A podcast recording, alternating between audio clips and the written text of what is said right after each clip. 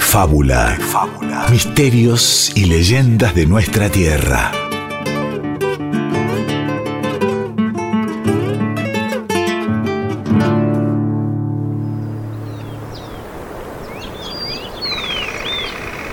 Hace muchos, muchos años, en un paraje ubicado a 8 kilómetros de Mercedes, provincia de Corrientes, un grupo de personas, algunos lugareños, otros venidos desde otras tierras, prenden varias velas alrededor de una tumba precaria rematada con una cruz de Ñandubay.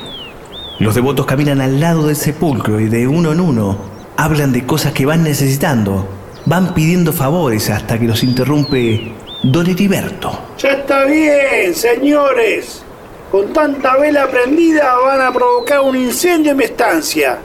Debería estar agradecido, don que, alguien como el Antonio Gil, el gauchito, haya venido a morir en su propiedad.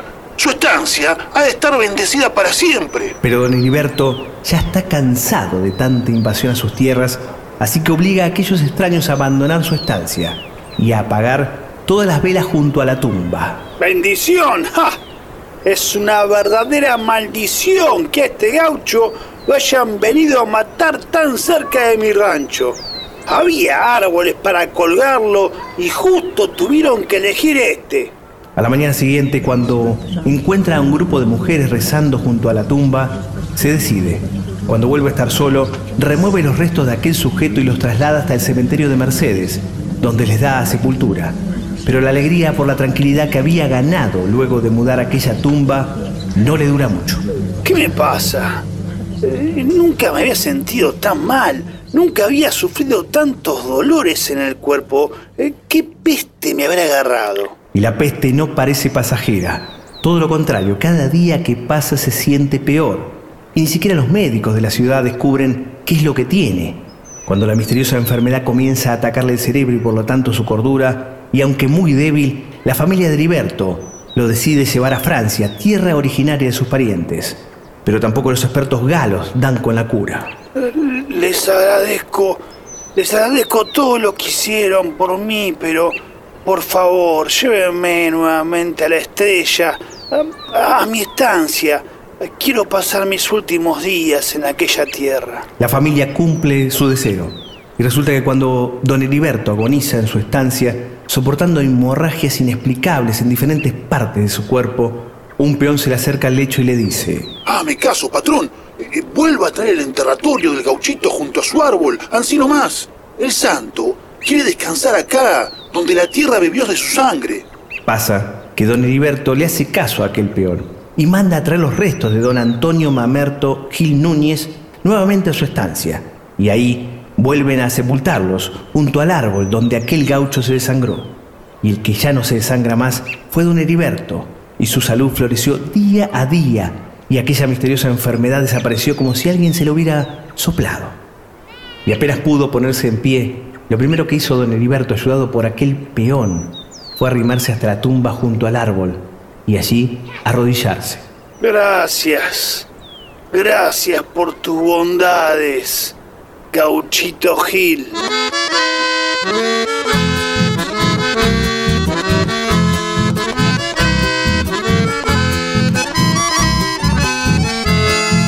Departamento Mercedes en la provincia de Corrientes. Hay una historia latente en el pueblo guaraní.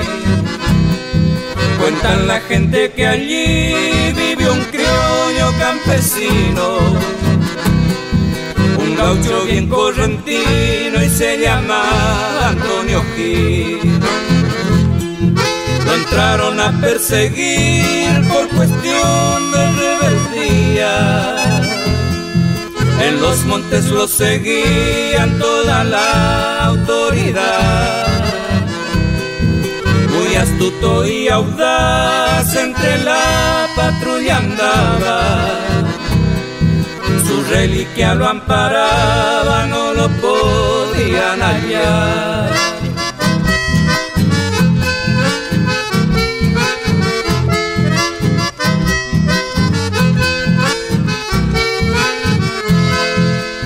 Trágico 8 de enero después de San Baltasar. Vino se puso a tomar en un noche del pago. Allí mismo fue rodeado y sin defensa que el valiente se entregó mansamente al sentirse traicionado y en posición tortuosa colgado de un espinillo. El rastreador que era un indio ejecutó su sentencia usando el propio facón del gaucho allí vencido y que él mismo había ofrecido sin implorarle clemencia. El fenómeno comienza alrededor del siglo del siglo XIX. Se, se calcula que fue a mitad a mitad del entre 1850 a 1870, casi 80. Para muchos estiman que tuvo que ver eh, posterior a la guerra del Paraguay porque las crónicas te cuentan, y cuando yo hablo de crónica es porque no está documentado. Mira, a mí me tocó eh, trabajar con los archivos de Curuzucuatía, que Mercedes era un pueblo de Curuzucuatía que está distante 70 kilómetros.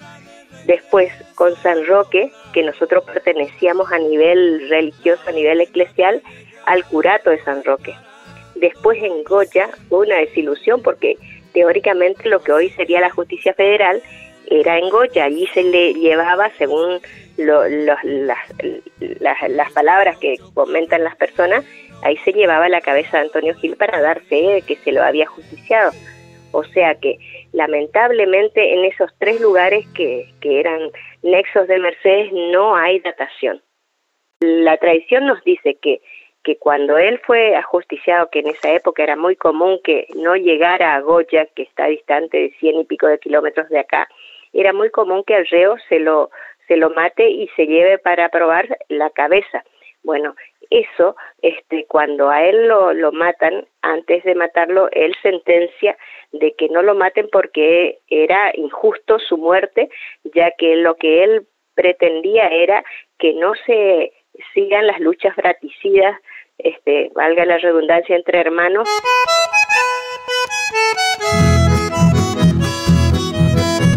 Y estamos escuchando de fondo a los hermanos Barrios, debutantes en 1959 y oriundos del departamento San Cosme Corrientes con Milagroso Gauchito Gil, es lo que nos acompaña de fondo. Antes escuchábamos a Emiliano Cardoso con el Gauchito Gil, un tema de 1992, del que compuso la música justamente Emiliano y la letra es de Jorge Corduti. Ambos son chaqueños, no son correntinos, y Corduti recordemos que Falleció en 2003 y fue habitual colaborador justamente de Emiliano y los Cardositos y también de los hermanos Cardoso. Y antes de la música escuchábamos también el relato sobre el origen temporal del inicio de este mito y la devoción hacia el gauchito Gil de la ex directora de Turismo y Cultura por más de 10 años, docente, estudiosa, difusora justamente de los mitos de la provincia de Corrientes, Graciela Díaz Pérez. No hay datos certeros, eso es lo que nos dice justamente Graciela Díaz Pérez, no hay papeles que confirmen. Eh, supuestamente el nombre sería Antonio Mamerto Gil Núñez y el lugar de la muerte justamente es el santuario, hoy hay un museo en ese lugar, a 8 kilómetros justamente de Mercedes por la ruta 123, una ruta que va del río Paraná casi al río Uruguay, corta ahí justamente Corrientes, y en ese lugar supuestamente habría muerto Antonio Mamerto Gil Núñez, Gauchito Gil, pero para hablar de la vida, la muerte y los milagros de este santo pagano, estamos con el escritor y especialista Guillermo Barrantes y quien les habla, Diego Ruiz Díaz. Bueno, santo pagano. Exacto, ¿qué tal Diego? ¿Cómo va? Y, no cualquier santo pagano, ¿no? La verdad que cree. ¿Quién no escuchó hablar del gauchito Gil? ¿No? Eh, y, la verdad que lo que tenemos eh, como base del mito, como, como algo que podemos tocar, que parece una evidencia, es, son los datos de, de, que nació, de que existió, ¿no? De que tuvo un padre llamado José Gil y una madre que se llamó Encarnación Núñez, ¿no? Y que dicen que nació un 12 de agosto de un año cercano al 1847 en Mercedes. Corrientes. Algunos hasta arriesgan que nació en un paraje llamado Payubré, que es una palabra guaraní, ¿no? Y acá vamos a ver un eco guaraní también en, la historia, ¿sí? Porque si bien se dice que, él formó parte de, bueno, fue peón rural en un comienzo, después participó en la guerra de la Triple Alianza, ¿no? hablan de desertor, un desertor también. Un desertor, exacto. Bueno, por haber desertado, este, es que es perseguido. Pero ¿por qué es cierto? ¿Por qué se va? ¿Por qué no sigue ¿no? en esos grupos eh, paramilitares? ¿no? Eh, porque, bueno, justamente acá empieza el mito un poco a, tejer ¿no? sus, sus hilos y nos habla de que en sueños se le presenta ¿no? una deidad, que algunos identifican como una deidad guaraní, ¿eh? Ñandeyerá. Así que vemos de vuelta este eco guaraní eh, con respecto al gauchito. ¿Y qué es esa deidad la que le dice que deje de derramar sangres este, de inocentes? ¿no? Que se aleje de todo eso. Y bueno, eso, sumado a que aparentemente tuvo algún amorío con la mujer de un comisario, siempre este, dentro de la leyenda, ¿no? Ya casi no tenemos evidencias. Eh, y de que era como un Robin Hood, decían algunos, que, que este, le robaba a los ricos para darle a los pobres, ¿no? Este, en los ranchos, en las estancias, eh, es que es perseguido, es capturado y termina como termina colgado en un árbol, ¿no? En el lugar donde decías vos, en este paraje que hoy, hoy es este. Santuario. Es un santuario. Un santuario este, que tendría que ver con la estancia que aparece en el relato, ¿no? Que comentábamos, en la estrella, ¿sí? Eh, y que bueno, hoy la gente lo tiene como esto, como, como tierra santa.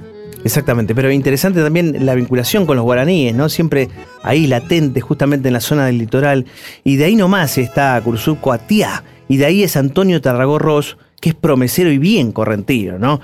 Y dice, donde los vientos se vuelven cantos. Y justamente de ese lugar vamos a escuchar Vengo a rezarte Gauchito Gil. Letra y música, Carlos Serial, Antonio Tarragorros. Soy promesero y bien correntino, nacido allá en Curuzú, Coatiá, donde los vientos se vuelven cantos y es el arroyo Chembaracá y se desangra cuando atardece Ñemoán de Poncho Putaporá.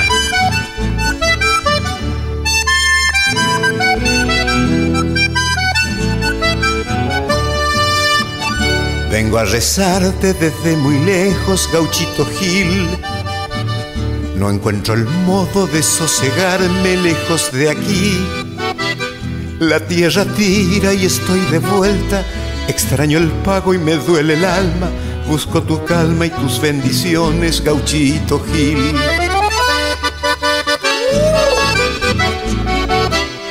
Soy promesero y bien correntino, nacido allá en Curuzucuatiá, donde los vientos se vuelven cantos y es el arroyo Chembaracá. Y se desangre cuando atardece, Ñemoán de Poncho Putaporá.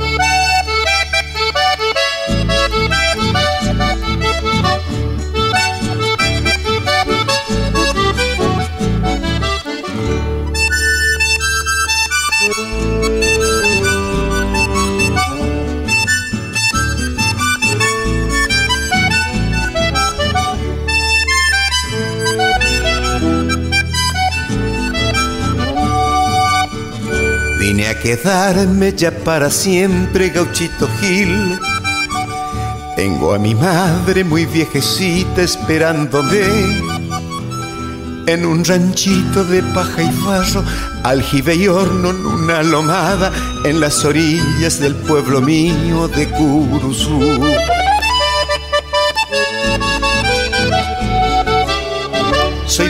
Soy promesero y bien correntino, nacido allá en Curuzucuatiá, donde los vientos se vuelven cantos y es el arroyo Chembaracá y se desangra cuando atardece Ñemoán de Poncho Puetaporá.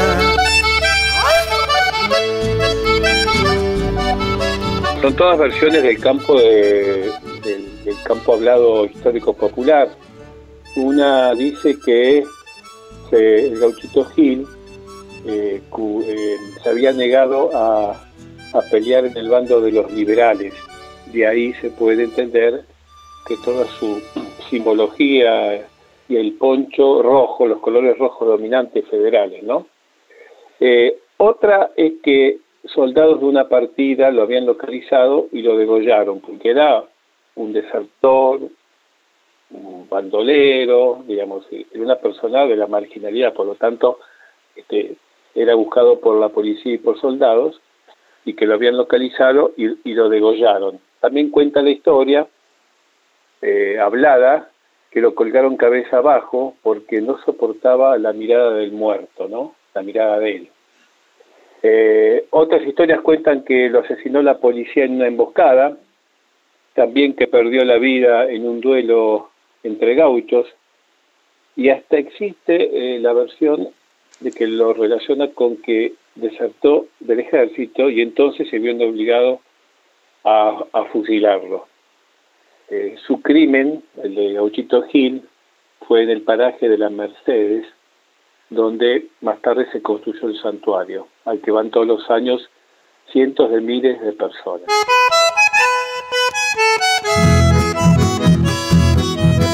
Y escuchábamos a Tarragorro con Vengo a rezarte Gauchito Gil y recién al colega, periodista, académico, escritor Claudio Negrete, autor de Necromanía, que nos habla de esta pasión argentina, con la muerte y los muertos, ¿no?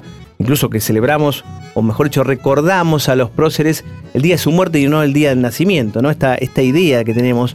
Y en el caso del Gauchito Gil, bueno, las versiones que se hilvanaron, justamente en torno a la muerte, desertor, como vos decías, bandolero, suerte de Robin Hood correntino, que fue emboscado, que fue muerto en un duelo, también hay un mito alrededor de esto, fusilado o degollado, no lo vamos a saber, colgado cabeza abajo tal vez, que dicen también que un indio lo hizo, porque justamente dice un indio lo degolló, nos dice el recitado de otro estudioso de ese mito, del Gauchito Gil, sacerdote, poeta, autor y compositor que se llama Julián Jerónimo Cini, se llamaba, ¿no?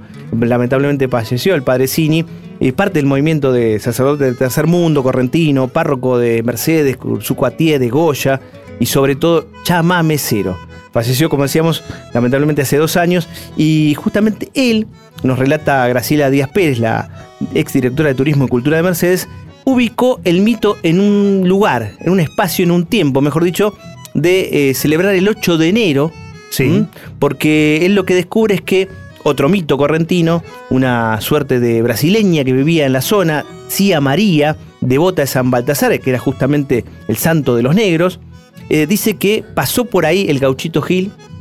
En ese día. Un 6 de enero, que era el día de San Baltasar, y a los pocos días, calculan el 8, fue este, bueno, degollado. Ah, en este por caso. eso, claro. Fue degollado. Este, eh, esta persona, Cia María, dice que vivió más de 100 años en Mercedes y que ella llegó a contar esto, ¿no? Y Cini toma este relato y justamente recrea la situación del gauchito Gil eh, y determina que el 8 de enero, día de la festividad hoy del gauchito Gil, donde todo el mundo va al santuario, justamente sería la fecha del fallecimiento. Pero primero vamos a escuchar ahora a Graciela Díaz Pérez y luego al padre Cini y su conjunto Neiki Chamigo, el relato justamente en voz del padre Cini y el canto en la histórica voz del grupo, la mujer se llama Rosita Leiva y el tema se llama Antonio Gil. El 8 de enero también es por un trabajo que hizo el padre Julián, que él fue asociando, fue asociando este las crónicas. Entonces él llegó a una conclusión de que este el 6 de enero la última referencia que había aquí era una una brasilera que tenía en su casa el, la capilla de San Baltasar, un santo este que en esa época también era era eh, un era de la zona suburbana y según relata que esa mujer vivió más de 100 años, que Antonio Gil pasó por ahí y que después de, de haber pasado y haber estado en el baile en honor a San Baltasar, este, la, las crónicas, los comentarios eran que lo habían matado. Entonces se prenden de esa persona que, que, que, vivió muchos años acá en Mercedes, que se llamaba Cia María. 1865, guerra contra el Paraguay. El general Mitre manda desde el puerto capital que es un traidor a la patria el que no quiera pelear. Y hubieron muchos Antonios que no quisieron pelear. Cuentan que un 8 de enero, después de un San Baltasar, de lo decía María, la partida policial lo sorprendió y lo detuvo mientras se puso a cestear. Mataron a trabucazos a los otros que eran dos y a él pues tenía sentencia por gauchillo y desertor. Lo colgaron de los pies y un indio lo degolló.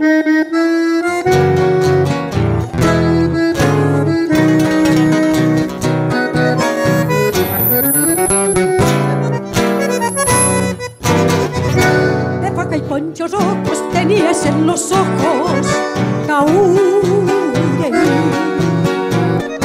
Por eso es que mirabas, enamorabas o castigabas Antonio Gil. Soldado correntino, seguías el camino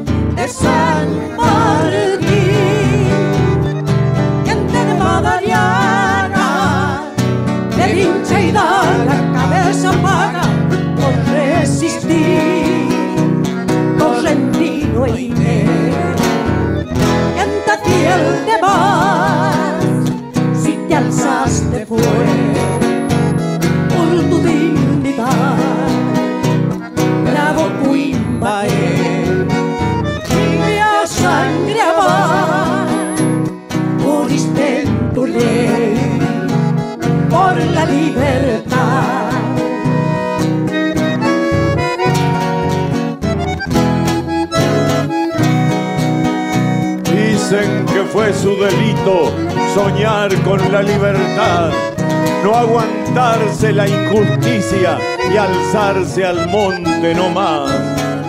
Era un buen hombre, un cristiano que sabiendo perdonar dio su vida defendiendo la no violencia, la paz.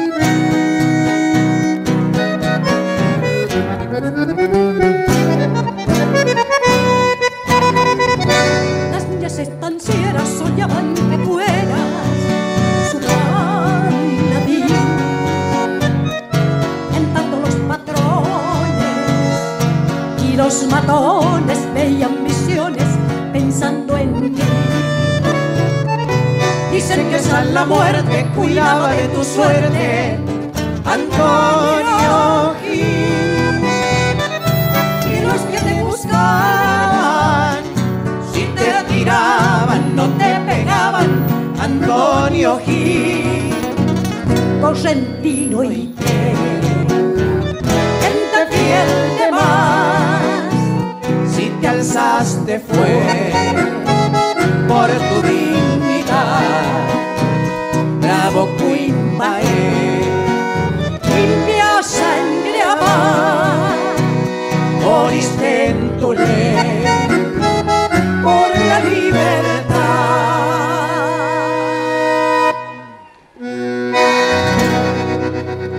De fábula.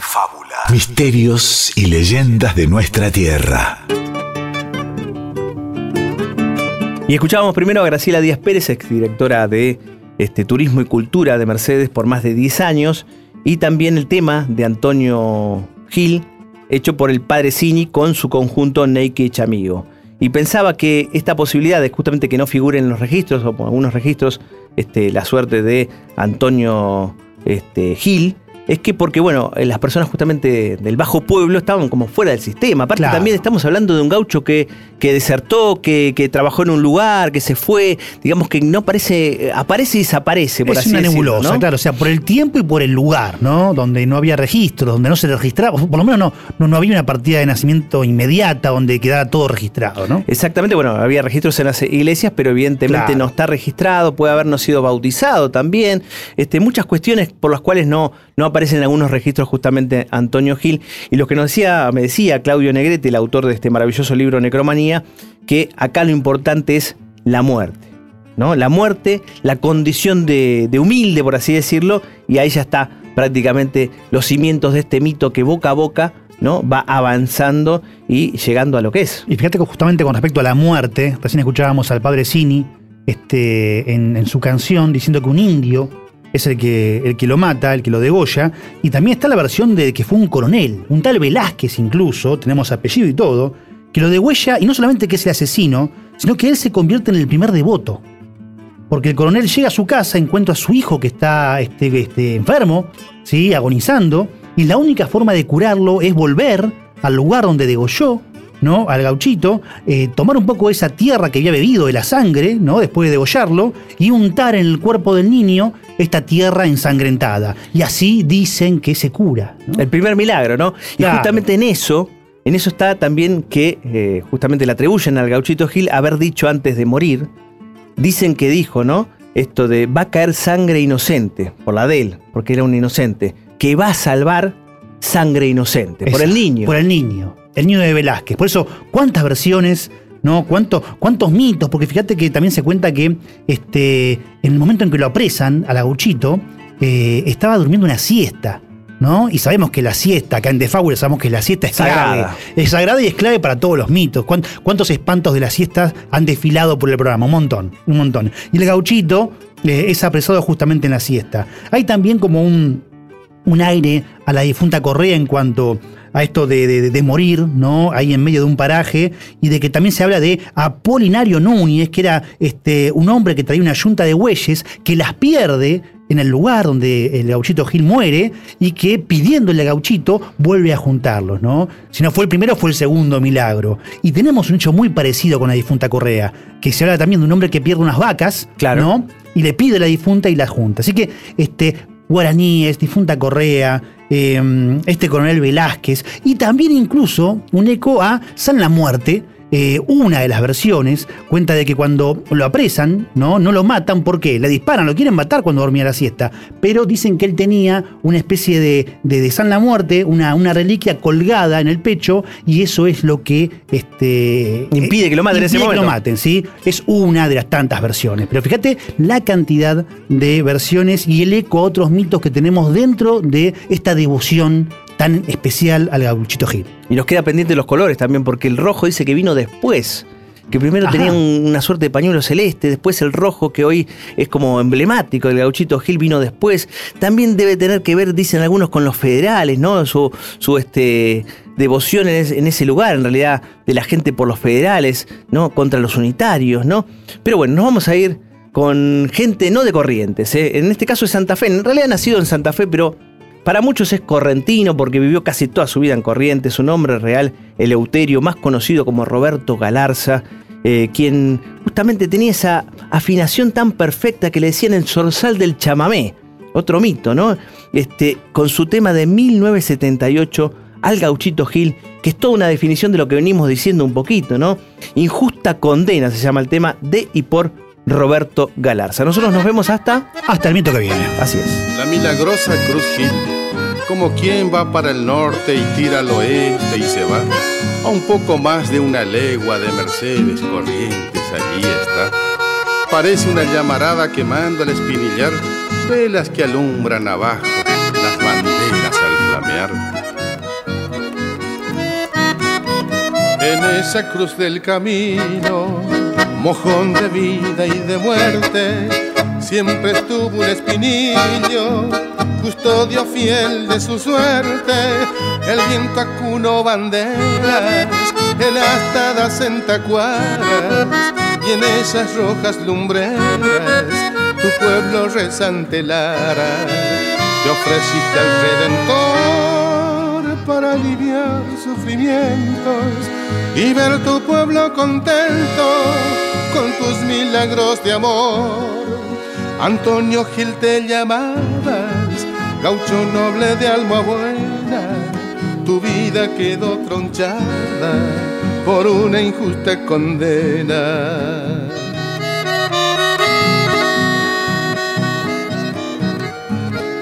Los promeseros le dejan para pagarle un favor el mástil es de tacuara bandera de su color.